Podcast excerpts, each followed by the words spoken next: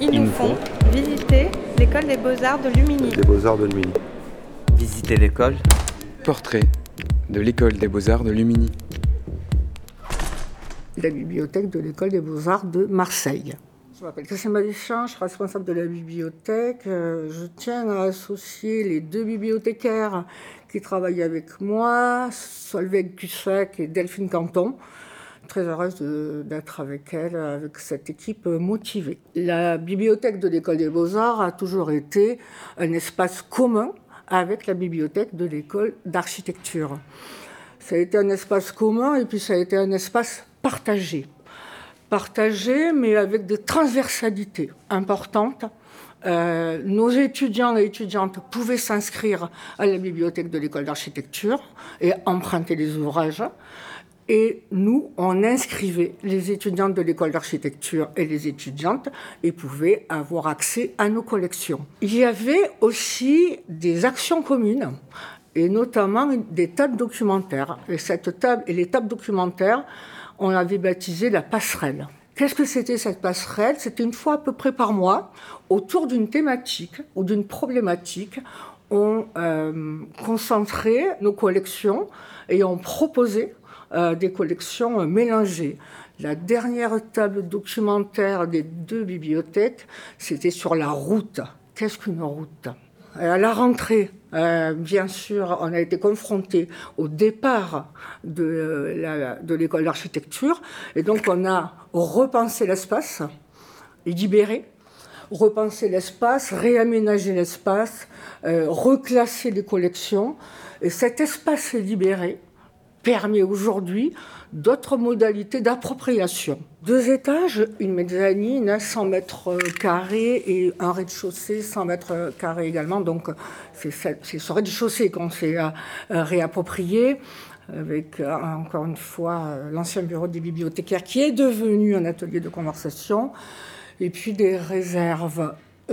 très simplement, sur la mezzanine, nous sommes dans un, lieu, un espace un peu plus concentré sur la lecture euh, et l'écriture, avec les monographies, la chronologie de l'histoire de l'art et la théorie.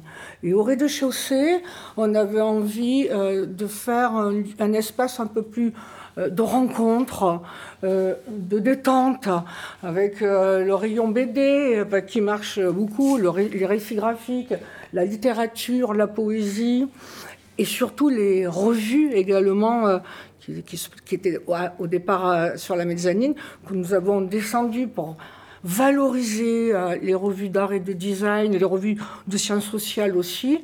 L'ancien bureau des bibliothécaires de l'école d'architecture est devenu un atelier de conversation.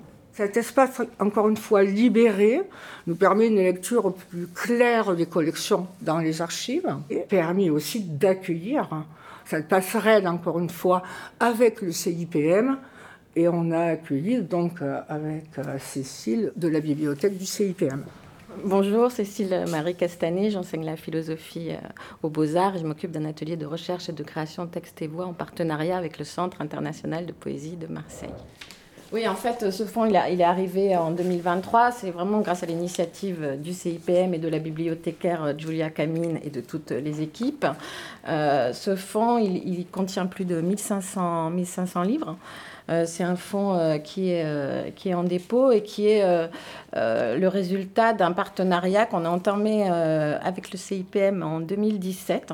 On a commencé en tant qu'enseignant à vouloir travailler la question du langage, de, l'écriture, de la pratique de la lecture. Et on s'est dit, il n'y a pas de, lien fort avec ce centre international de poésie. Et donc, comment commencer à tisser des partenariats On a mis en place un atelier de recherche et de création. On a développé des workshops. Euh, le CIPM, c'est un lieu vivant de création. Ça a été la possibilité pour les étudiants de rencontrer des auteurs, puisqu'il y a des lectures au CIPM, d'être vraiment dans un atelier, comme à l'école. À l'école, il y a des ateliers de peinture, de sculpture. Mais là, on s'est dit, on va faire un atelier de lecture et d'écriture au CIPM avec les étudiants. Euh, et, donc, pendant, depuis, euh, depuis toutes ces années, ils rencontrent régulièrement euh, des, auteurs. Ils travaillent toute une journée, tous les 15 jours, avec les, avec les auteurs. donc, c'est des ateliers de lecture dans la bibliothèque qui est ouverte spécialement pour les étudiants le matin et ensuite ils sont comme tout le public dans la bibliothèque parce que la bibliothèque du CIPM c'est un lieu qui est ouvert gratuitement, libre d'accès et en même temps c'est vraiment un centre de, de recherche. Et donc, on a tissé ce partenariat euh, d'enseignement supérieur.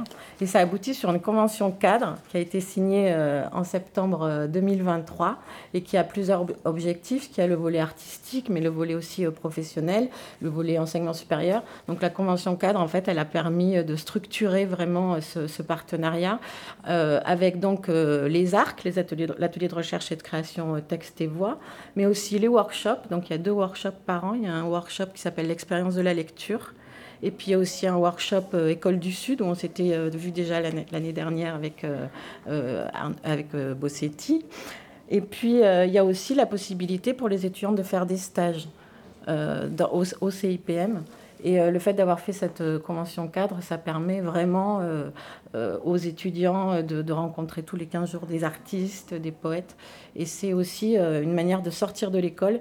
Et c'est essentiel aujourd'hui euh, pour, pour nous, pour la pédagogie, de pouvoir tisser des, liens avec des centres de recherche, avec des lieux comme, comme les musées, comme, comme le CIPM. Et là, on a, euh, on a un fonds, donc il y a une sélection qui a été faite par, euh, par Julia Carmine et, ses équipes. Il y a plusieurs, euh, collections, mais notamment le fonds Alain Weinstein. Et puis il y a des choix qui sont faits vraiment judicieux, qui sont faits en fonction de, de toute la pédagogie qui se met en place. René Domal, il y a Francis Ponge, La Fabrique du Pré, il y a Daniel Mémoire. Euh, enfin voilà, on a, on a Emily Dickinson, enfin c'est tout, tout le fond Genet, euh, Bernard Noël. Euh, René Char. René Char, enfin voilà, c'est. Il n'y a, pas que des livres, il y a aussi des revues. Euh, des anthologies euh, de la poésie grecque, euh, Dante, évidemment les œuvres de d'Anne-Marie Albiac, qui, a, donné son, son fonds à la, bibliothèque du CIPM. Donc ça permet vraiment de faire une passerelle, une nouvelle passerelle, puisqu'il n'y en a plus physiquement pour l'instant avec l'école d'architecture. Là, on trace des, passerelles virtuelles et physiques avec le CIPM. Et on avait commencé par, euh, publier euh, les textes qu'écrivent les étudiants dans des revues, la revue Échelle 1, qui a été publiée, qui est là euh, sur, sur la table. Euh, où chaque fois, à la fin de l'année, les étudiants publient euh, leurs textes, les lisent. C'est une revue en ligne qui est sur le site du CIPM qu'on voit là. Et donc, euh, l'idée de, Michael Batala, c'était de faire l'école du CIPM. Et ça, ça a été important parce que ça a permis vraiment de structurer notre, notre partenariat. Et donc, sur le CIPM, il y a une rubrique bibliothèque, mais il y a aussi une rubrique école avec toutes les actions que développe le, le CIPM. Et dans cette rubrique école, on a la revue échelle 1-2, et puis on a des pièces sonores des étudiants, parce que l'écriture, c'est aussi toutes les, tous les arts de l'écriture, toutes les formes d'écriture.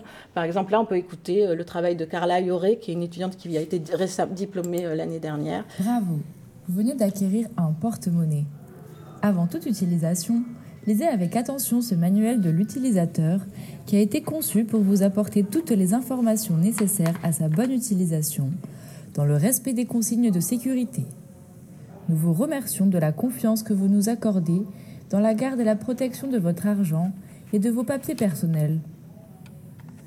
Mise en garde. Voilà, donc là, c'est des, des, des, travaux qui ont été faits à chaque fois avec des rencontres. Il y a eu la rencontre avec euh, Claude Kloski. Donc on peut écouter euh, d'autres pièces. Il y a des pièces qui ont été enregistrées quand on a invité euh, David Christoffel. Et donc tout ça, c'est en ligne. Et puis il y a aussi d'autres moments de restitution dans d'autres rencontres. À chaque rentrée, nous, le document le plus important, c'est le livret des enseignements et la programmation artistique de l'école. Pourquoi? Parce qu'on regarde les sources et les références que les enseignants euh, nous donnent et de ce fait, on anticipe la politique d'acquisition euh, pour accompagner le mieux possible et pour faire des tables documentaires et des liens avec l'enseignement euh, ici. D'où on voit sur la table les livres politique d'acquisition, euh, Liliane Giraudon, euh, Marie de Quatre Barbes, euh, qui sont les auteurs, par exemple, qu'on a invités enfin, au, moment du, CIPM. Et moi, je voulais dire, c'est vraiment aussi, la bibliothèque, c'est devenu un atelier. Comme il y, a des espaces, il y a plein d'ateliers dans l'école, et c'est devenu vraiment un atelier de travail où on vient avec les étudiants écrire, notamment quand je déballe ma bibliothèque, mais d'autres enseignants. On a vraiment pris ce lieu comme un lieu de pratique, la pratique de l'expérience de la lecture et de l'écriture.